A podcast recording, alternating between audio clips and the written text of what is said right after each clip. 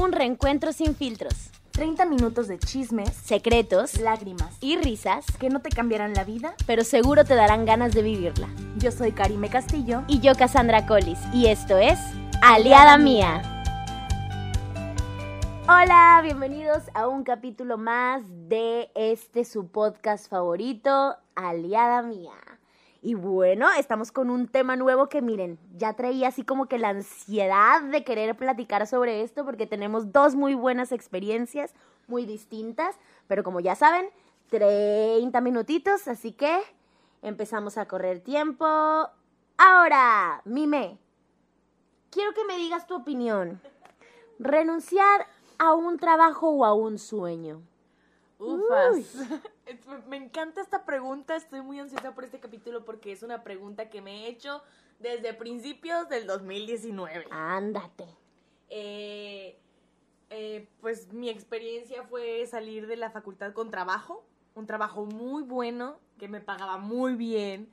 Me gustaba, no voy a decir que no, me gustaba la gente con la que me rodeaba, pero ufas, no tenía tiempo para nada, para nada de arte, ni pintar, ni ver ni siquiera ver teatro, era, para mí era una jaula.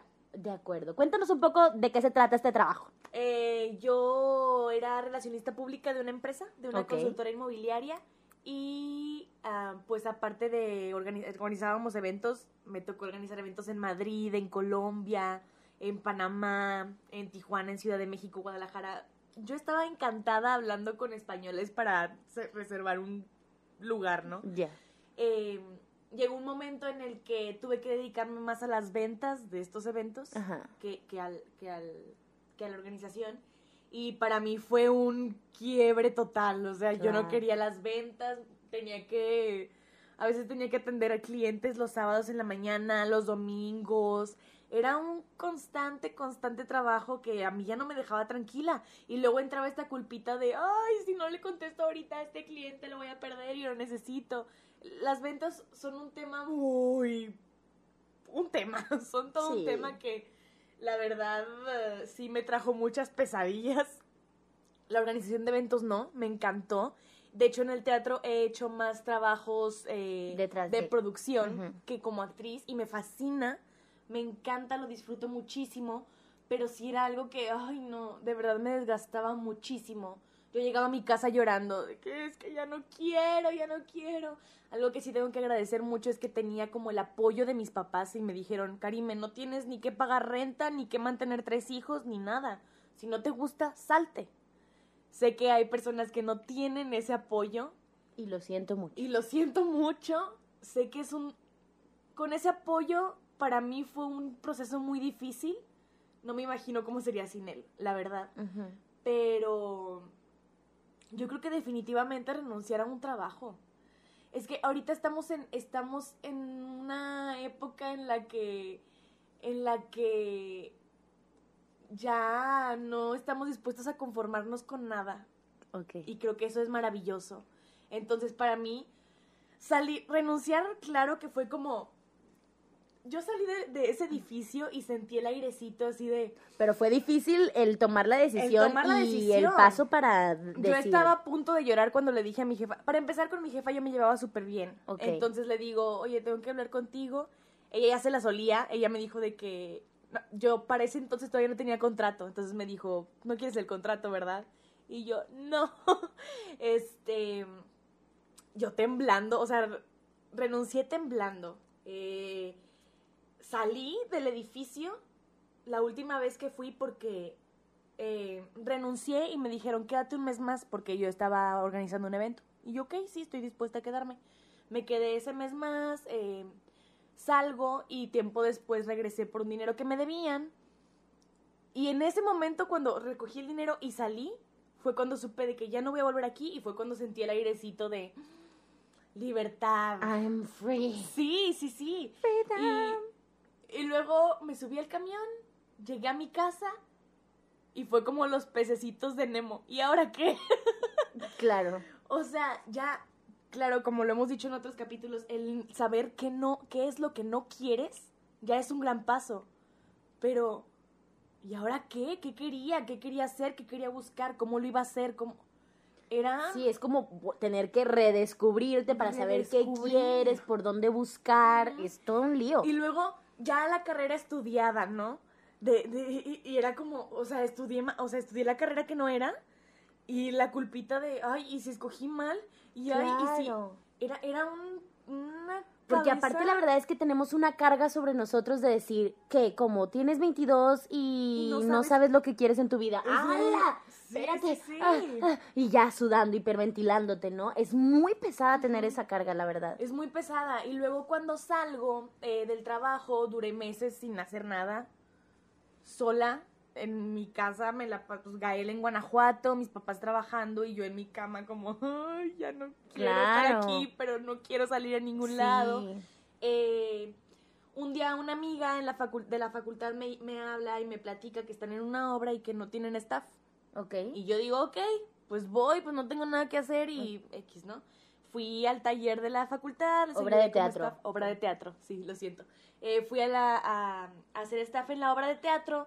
Eh, al director que le estaba dirigiendo le gustó cómo trabajaba y me empezó a jalar a sus proyectos como en- eh, para producción. De acuerdo. Entonces ahorita ya me trae para arriba y para abajo y yo estoy encantadísima. Pero aún estoy con esta espinita de, ay, quiero... Hice lo correcto, no, que Y- quiero, que no quiero. Claro. Y, por ejemplo, yo vivo muy lejos, yo vivo en Cadereyta. Todas las obras de teatro se hacen en Monterrey. Entonces era. Mis papás me han ayudado muchísimo y es de siempre, siempre. Si tengo función, yo les digo, pueden ir por mí, por favor, porque a cierta hora ya no hay camiones, entonces ya ni cómo regresarme. Claro. Este, casi también me ha apoyado un chorro y me dice, si quieres algún día quedarte aquí en el departamento, cuando quieras. Este, creo que sí he tenido a es- mucha gente que me apoya, que me ha apoyado y es un gran, es un gran factor. Claro. O sea, es algo que, que era necesario para poder continuar con este proceso de qué quiero. Claro. Entonces tú dices renunciar a un trabajo antes de a un sueño. Totalmente. Y sí, y yo estoy de acuerdo. Pero eh, parte por la cual queríamos hablar de este tema es porque tenemos dos versiones muy distintas de todo esto. ¿Cómo? Yo estoy de acuerdo también, renunciar a un trabajo que a un sueño mil veces. Obviamente entiendo toda esta gente que necesita tener un recurso económico y que no puede seguir sus sueños porque a lo mejor no es tan bien pagado a esto que te quieres dedicar. Eh, lo entiendo porque hashtag actriz, pero al mismo tiempo creo que siempre, siempre puedes encontrar una manera de salir adelante haciendo algo que te gusta, creo yo. Igual después ahondaremos más en ese tema. La cosa es que, igual que Karime, cuando yo me gradué, también me gradué con trabajo, con un muy buen trabajo. Iba a ser maestra de teatro en un colegio muy reconocido. Y yo dije, wow. Di el nombre, di el nombre. No, no, qué elegante, qué moderno, todo maravilloso. Y la verdad es que yo entré ahí como dream job, dije, wow, este es mi trabajo soñado, ¿por qué? Porque me gusta la educación, me gusta mucho ser maestra y aparte estoy siendo maestra de teatro y estaba en un colegio muy bien pagado y muy bien ubicado y las instalaciones eran increíbles, tenía un salón perfecto para mis clases y mis clases no eran obligatorias para los niños, al contrario, yo tenía los niños que querían estar ahí, pagaban como si fuera una academia para poder estar en mis clases, tenía un montón de niños ahí, fueron las primeras veces que realmente niños tocaron mi corazón y fue como un quiero ser maestra, o sea, sí quiero toda mi vida ser maestra, ¿no? Y este y marcó como una etapa muy importante para mí. Disfruté eso como nunca. Mi equipo de trabajo era el mejor que me pudo haber tocado en ese momento. Y a todos todavía les hablo y los quiero y los adoro y los abrazo desde acá porque hicieron esos días para mí los mejores. Pero, pero, aquí viene la cosa importante. Eh, yo jamás hubiera renunciado a ese trabajo, la verdad. Amaba mi trabajo ahí. El problema es que a mí me corrieron. Chan, chan, chan, chan. Y aquí entra el chisme, amigos. Sí, me corrieron. ¿Qué onda? Pues miren, yo no estudié para ser maestra, no estudié educación, no estudié nada que tuviera que ver con eso. Este, y ¿saben qué? Tengo que hacer una pequeña pausa en este instante solo para decirles que un vecino mío tiene problemas existenciales y nos está poniendo una música cumbias intensas a todo volumen. La neta no sé si lo vayan a poder escuchar, pero si acaso lo escuchan, sorry, no somos nosotras. Ambientación. Es- nos, nos están ambientando aquí al lado. Este, y entonces a mí me corrieron, sí, me corrieron, señores. ¿Por qué? Porque yo no estudié educación, yo no sé realmente como las cosas, las bases, lo que tienes que tener para ser maestro, realmente no lo sé. Eh, pero a mí yo lo disfruto mucho, disfruto mucho ver las sonrisas de los niños, darles esa, esa semillita para que sepan que el arte existe, que se puede ser artista y que si les gusta, pueden seguir ese sueño. Esa era como mi gran ilusión y la verdad es que yo sentía que mis clases eran muy maravillosas y tenía a todos los papás muy contentos. Pero hubo una vez que tuve un incidente grave, digamos, que me hizo aprender mucho de mis errores, definitivamente pero sigo odiando a la directora de ese colegio. La odio con todo mi ser y juro por mi vida que si está escuchando esto y sabe que estoy hablando de ella, no me importa, no te tengo miedo. La odio, la detesto, no tienen una idea de cuánto. Se me hace una persona muy horrible y espero que nunca jamás un colegio ni ninguna escuela en ninguna parte del mundo pueda ser liderada por una persona como ella. Listo, terminé de hablar.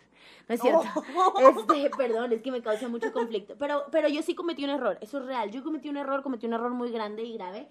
Este, aprendí de él, claro. Y después tuve la oportunidad de volver a trabajar en el mismo colegio, pero en otro campus, y fue mucho mejor experiencia esta vez. Y esa vez sí renuncié yo.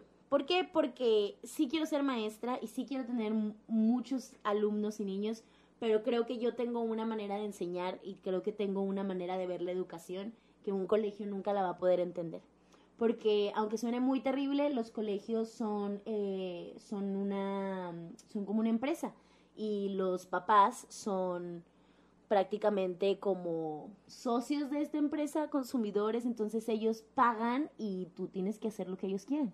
Y yo no estoy de acuerdo con eso, al menos no desde mi parte artística. Yo creo que si tú quieres tener a tu hijo conmigo es porque quieres que aprenda a mi manera y si no, no pasa nada pero yo quiero poder tener esa oportunidad de decir, esta es mi manera de educar, porque puede que sea muy, muy contraria a lo que se enseña en un colegio. X, eso será otro tema, después hablaremos de educación. La cosa es que a mí me corren la primera vez, me corren por haber cometido un error, que igual después les pongo el chisme más candente y más, más, más, específico, pues. La cosa es que durante esa etapa en la que me corrieron, pasé más o menos por lo mismo que tú, de decir, ¿y ahora, ¿y ahora qué? Porque por haber aceptado ese trabajo en el que yo creía que me iba a quedar toda mi vida porque me parecía el mejor trabajo del mundo, había renunciado de alguna manera a ser actriz. Me había quedado con la idea de yo voy a ser maestra, no voy a ser actriz. Y renuncié por completo a ser actriz y ya no, ya no seguí haciendo proyectos como actriz, ya no seguí juntándome con gente de ningún tipo para, para hacer más obras de teatro ni nada. Yo me, me concentré en ser maestra. Y entonces de pronto me corren y es como, uno, me quedé sin trabajo, ¿ahora qué hago? Dos, era un, si me corrieron es porque esto no es lo mío, o sea, no soy buena maestra, no soy, no soy buena educando, y entonces, ¿qué? ¿Ahora qué? O sea, renuncié a esto por aquello y no puedo ser ni uno ni el otro ahora porque ahora eso también es bien importante, que si quieres ser actriz tienes que estar ahí y tienes que demostrarlo y tienes que estar buscando y tienes que estar presente y hacer un montón de castings y hacer esto y hacer el otro y tratar de estar todo el tiempo como completamente al pendiente de ello. Y, y pues puede ser, puede ser de pronto muy, muy complicado para ti durar un año y cacho sin hacer teatro, sin presentarte en un teatro, es como pues entonces estás perdiendo tu título de actriz, ¿me explico? Es muy, es muy difícil, la verdad, no les voy a decir que no. Y entonces yo tenía mucho miedo. Eh, pasé por una etapa bien complicada después de eso, donde dije, ya, bye, se acabó, ¿qué voy a hacer de mi vida? Y total, se me dio la oportunidad de volver a actuar y ahí fue donde dije, ay, mis escenarios, mi vida, tipo mi teatro, yo poder actuar y volví a disfrutar lo que era la actuación y volví a encontrar poco a poco como mi lugar y Qué dije rico. y dije es que claro pues ese era era un trabajo. El, el ser maestra de ese colegio era un trabajo. Lo disfrutaba pero era un trabajo. Y acá es un sueño o sea es el sueño de toda mi vida el estar arriba de un escenario y poder vivir de estar arriba de un escenario y en ese momento dije bye me voy a dedicar al teatro y a lo mejor voy a batallar un chorro y no voy a poder salir adelante sola durante un buen tiempo, pero a lo mejor sí, no sé, yo me voy a mover y voy a tratar de hacer como lo mejor que pueda. Y poco a poco empezaron a salir ángeles de todas partes del, de mi vida a rodearme y decir, ¿sabes qué? Yo te ayudo con esto, ¿sabes qué? Yo te ayudo con aquello, ¿sabes qué? Yo te ayudo con esto. Conocí gente maravillosa como mi novio y empecé a formar de alguna manera una nueva yo que estaba muy dispuesta a dedicarse a su sueño y no al trabajo. Pero tuve una recaída. Me hablaron para volver a trabajar en este colegio, en otro campus, y yo dije, claro, voy, jalo. Empiezo a trabajar y al mes digo, no, no lo puedo creer. Yo tenía como idealizado este trabajo, lo recuerdo como si hubiera sido lo mejor de mi vida, como si hubiera sido el mejor trabajo del mundo y ahora estoy aquí sentada en este escritorio dándole clases a niños que no quieren estar aquí y estoy sufriendo. Y regresaba todos los días a mi casa y lloraba y, y, y me la pasaba todo el tiempo frustrada porque sentía que estaba haciendo algo que no quería hacer y pasé por una cosa tan difícil hasta el momento en el que Baudi me dijo, ¿sabes qué? Pues no tienes que estar ahí si no quieres, igual que como te dijeron tus papás y yo, no sé cómo decir que no. Y me tardé como dos semanas en poder tener las agallas de ir con mi jefe, que aparte lo adoro, lo amo con todo mi ser, ir con mi jefe y decirle, necesito hablar contigo y necesito hablar tipo ya. Me acuerdo que me dio ride del colegio a la facultad, que también estaba dando yo clases en la facultad todavía. Y entonces me deja ahí, se estaciona y me dice, ¿de qué, qué onda? ¿De qué querías hablar? Y yo, y que empiezo a llorar y llorar y llorar. Y me dice, ya no quieres estar aquí, ¿verdad? Yo no, ya no quiero estar porque... Que tranquila, de que tipo, yo sabía, te vi, se veía una vibra muy diferente tuya aquí a cuando trabajaste conmigo. Allá es, eres otra Cassandra, o sea, es otra cosa. Esto no es para ti, tú tienes que seguir tus sueños y seguir lo que te va a hacer feliz. Y yo, gracias, de que tipo llorando literal y le agradezco muchísimo la verdad porque fue un, un muy buen jefe, otro en su lugar me hubiera dicho, no, estás loca, no puedes dejarme así, bla, bla. X. El punto es que creo que yo también estoy de acuerdo en que es más seguir un sueño que un trabajo, este, Y cada, todos tenemos nuestros tiempos. O sea, tengo amigos que están viviendo esta crisis en, en a sus 18 años y como yo la viví a los 21, mis, mis amigos más cercanos, todos las vivi- la vivieron a los 21. exacto. Y está bien y, y supongo que ha de ser más difícil para algunas personas el encontrar su lugar, ¿no? Pero también abrazar y entender qué es lo que no quieres es importante. Claro. En ese lapso en el que yo no sabía qué hacer, yo estuve en trabajos en los que entraba un día y al siguiente renunciaba. Claro.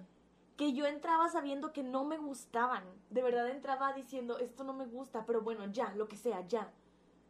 Y al siguiente día yo ya estaba frustrada otra vez porque ya iba a renunciar otra vez. Sí, creo que a veces, a veces hemos crecido como con esta idea de que el día que tengas tu trabajo, ese va a ser tu trabajo y ahí vas a estar y tienes que dar todo para estar en ese trabajo y tener tu sueldo.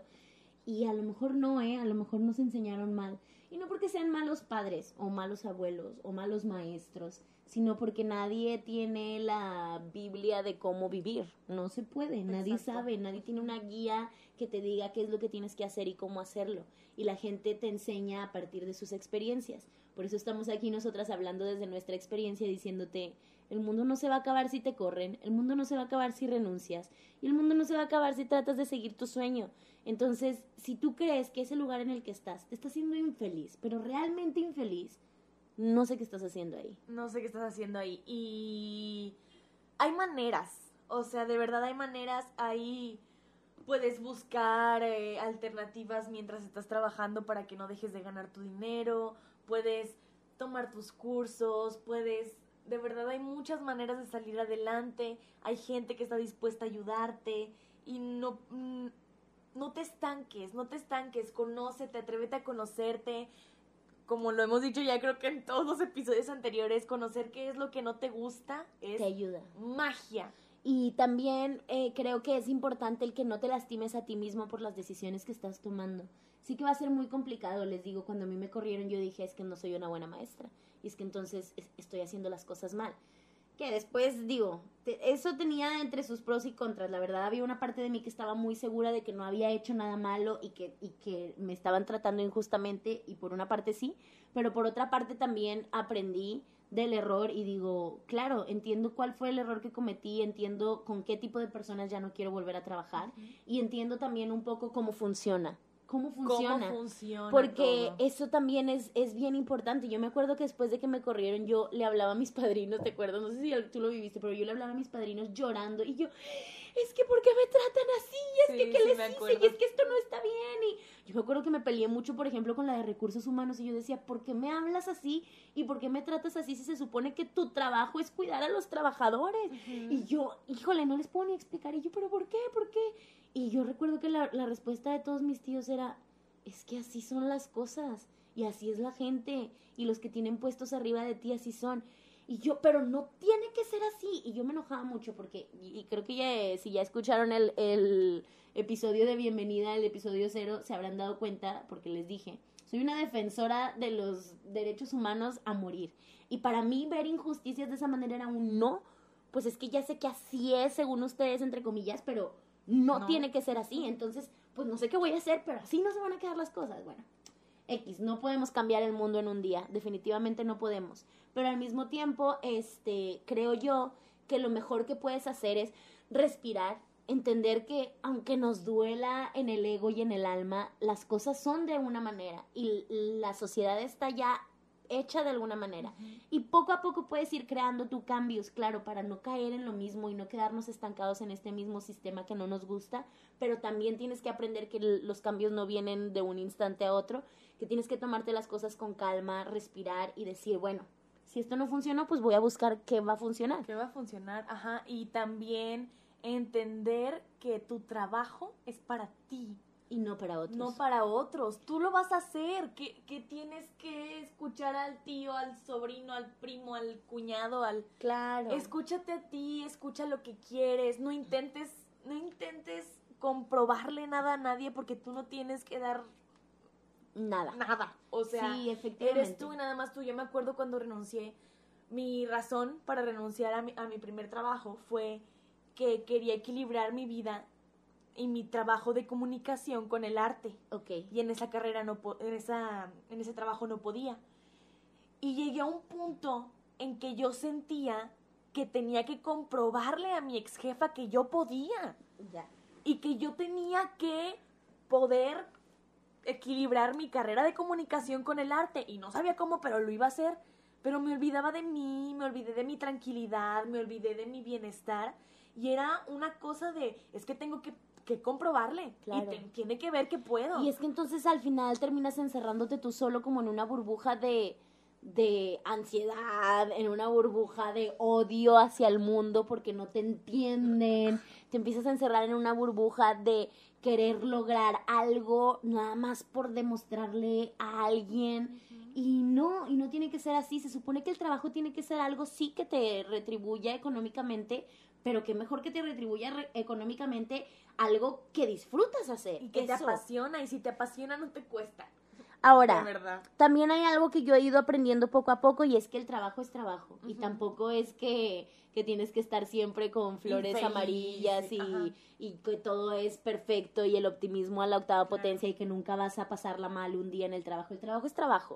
O sea, siempre va a haber cosas que te gusten y cosas que no te gusten de tu trabajo. Pero la cosa es que no tienes que ser infeliz. Esa es la verdadera cosa. Incluso en, en, en trabajos como artísticos, como el teatro, o sea, yo, yo hay cosas que no me gustan del teatro y hay cosas que batallo mucho, como de repente ir a juntas o estar presente en X o Y cosa, o tener que hacerme cargo de algunas cosas de producción que yo no disfruto tanto porque a mí lo que me gusta es ser actriz. Pero hay muchas, el ser organizada, llegar temprano, o sea, hay muchas cosas que, que a lo mejor no te van a encantar, pero es tu trabajo, trabajo. y tienes que aprender a ser responsable en tu trabajo sin ser infeliz. Eso, eso es donde creo que está la línea. No quiere decir que tengas que encontrar el trabajo perfecto donde nunca jamás en la vida la vas a pasar mal, no existe seguramente. No existe, es que en todo hay cosas buenas y cosas malas. y somos humanos y aunque todo esté bien entre comillas tendrás tus días buenos y tus días malos entonces eso sí hay que aprender a, a identificarlo y separarlo no estamos tratando de decirte que si que si te da flojera un día ir a trabajar quiere decir que no debes de, de trabajar ahí no. No. no queremos que todo el mundo renuncie no no se trata de favor, eso no. Solo se trata de aprender a identificar. Oye, si tú trabajas de lunes a sábado y todos los días estás de malas y no tienes tiempo para hacer ni una sola cosa que te guste, no tienes tiempo para pasar eh, ratos con tu familia o con tus amigos No o con tu pareja, si no duermes bien, este, si todo el mes te la pasaste de malas, si te llega tu pago y ni siquiera lo disfrutas porque no tienes tiempo para disfrutarlo, pues pregúntate si, si realmente quieres estar ahí. Pero si de tus siete días que trabajas, cinco te la pasas bien padre y dos estás sufriendo, pues es normal, somos humanos y el trabajo es trabajo y así va a ser. Y que los sueños no llegan solos, como decíamos en el de en el capítulo de ser artista se lleva en la sangre, eh, tienes que lo buscas y lo encuentras. Claro. Te llega porque te llega, así sea a los 16, así sea a los 40, así sea a los 60, te llega, de verdad te llega. Y cuando llega, qué mejor que disfrutarlo, qué mejor que, que abrazarlo y decir, ¡ay, tú eres lo que necesitaba! Y estoy dispuesta, dispuesto a hacer lo que sea para lograrte, disfrutarte. Y qué mejor, o sea. Sí, la verdad, este, no sé qué tanto, qué tanto puedo como llegar aquí a, a una gran conclusión, pero voy a tratar. Este, nos quedan cuatro minutitos, entonces por eso estamos ya llegando a las conclusiones. Este, yo creo que mi conclusión aquí sería que trates de balancear eh, tu pasión o que trates de balancear eh, esto que tanto te gusta, esto que tanto amas, este sueño tuyo con tu trabajo. Trata de balancearlo. ¿Por qué? Porque también entiendo que a lo mejor no van de la mano. A lo mejor tu sueño no es un trabajo y no puedes trabajar tu sueño. No sé si está teniendo sentido lo que digo, pero, pero puede que a lo mejor tu sueño tenga, tenga que ver con otra cosa y que tengas que tener un trabajo fijo. Eh, trata de balancearlo entonces, que tu trabajo sea algo que te permita tener tiempo suficiente para tu sueño. Si eso lo logras balancear, perfecto. Si no se logra balancear, trata de buscar un trabajo diferente. Siempre hay opciones, de verdad, siempre hay opciones. Y yo sé, yo sé que no es fácil. No te estoy diciendo que, que hay Lo opciones, quiere decir que ya lo vas a encontrar. Ni tampoco quiero decir que no te vas a morir de hambre. Aguas. Yo creo que hay que ser bien inteligentes y tenemos que poder tomar decisiones dependiendo de lo que necesitamos. Porque puede que yo te diga, oye, deja tu trabajo y sigue tu sueño, pero tú me vas a decir, "Ajá, ¿y tú me vas a alimentar? ¿Y tú me vas a mantener? Claro que no. No te estoy diciendo que lo dejes ya. Hay que respirar y ser inteligente, pero trata de encontrar esta manera en la cual vas a encontrar un trabajo mejor o vas a encontrar una manera mejor de balancear tu trabajo con tus sueños. Porque, por ejemplo, también tengo muchos conocidos que de pronto tienen sueños que aman y que, y que disfrutan y eso es- lo convierten en su trabajo y es un trabajo que les gusta mucho, pero luego trabajan 24 horas porque salen del trabajo y no pueden dejar de estar atendiendo a los clientes o a los papás o a los alumnos o a, a quien sea, dependiendo de lo que tengas. O llegas a tu casa y estás ahí en la computadora todavía investigando cosas. Date tus tiempos. Si tu trabajo es de tal hora a tal hora, a esa hora vas a trabajar y se acabó. Y no, o sea, no pierdas esta oportunidad de tu tiempo contigo mismo, con tu familia, con tus amigos, tus hobbies. Trata de buscar siempre un balance. O sea, busca de verdad el balance entre tu sueño y tu trabajo. También encontrar un balance entre tu sueño, tu trabajo y tú, tu vida personal, tu tiempo. ¿Qué tanto le dedicas a tu sueño? ¿Qué tanto le dedicas a tu trabajo? ¿Qué tanto me dedico a mí como persona para crecer, para estudiar, para leer, para lo que sea? De verdad lo que te haga sentir pleno y que te ayude a decir, ay, de verdad descansé y puedo levantarme el lunes bien tranquila a trabajar el siguiente día, venga lo que se venga. Exacto. O sea, es, es, es un balance que debe existir. La, tu vida no es el trabajo. Claro. Es algo súper importante de entenderlo. eh, que si un día estás cansado y tienes que estar en la oficina, pues ni modo estás en la oficina, pero saber decir hasta qué punto. Si salgo a las seis, como Claro. dice Cassandra, si salgo a las seis, salí a las seis y no te voy a responder un mensaje a las seis de la tarde, a las seis y media, claro, siete. claro, claro. Porque soy humano. Porque necesito mis tiempos. Exacto. Y pues por último yo les podría decir que justo el punto de este podcast es que creemos una comunidad de aliados y aliadas. Entonces, de verdad, no duden en dejarnos un mensaje, en dejarnos su comentario, en compartirnos un poco de su historia y a lo mejor quien quita y nosotros les podemos dar una respuesta que realmente les ayude a sobrellevar una etapa. Si te corrieron, te prometo que todo va a estar bien. Te prometo que todo va a estar bien, que vas a encontrar un mejor trabajo, que vas a poder salir adelante y que no hay nada, nada, nada, nada, nada que te vaya a dejar estancado si tú no lo quieres. Y si estás dispuesto a renunciar, pero no sabes cómo hacerlo, mira, respira, piensa en que al final no le debes nada a las personas con las que trabajas. Lo único, a la única persona que le debes es a ti A ti mismo. mismo. Entonces, si tú ya no quieres estar ahí, renuncia. Que nadie te diga que no debes de renunciar si no quieres estar ahí. Pero, pero, si te corren o si renuncias, no creas que ahí termina todo. Sigue buscando, sigue buscando tu lugar en este mundo, sigue buscando tu trabajo ideal, sigue buscando tus sueños, sigue buscando, siempre, siempre sigue buscando.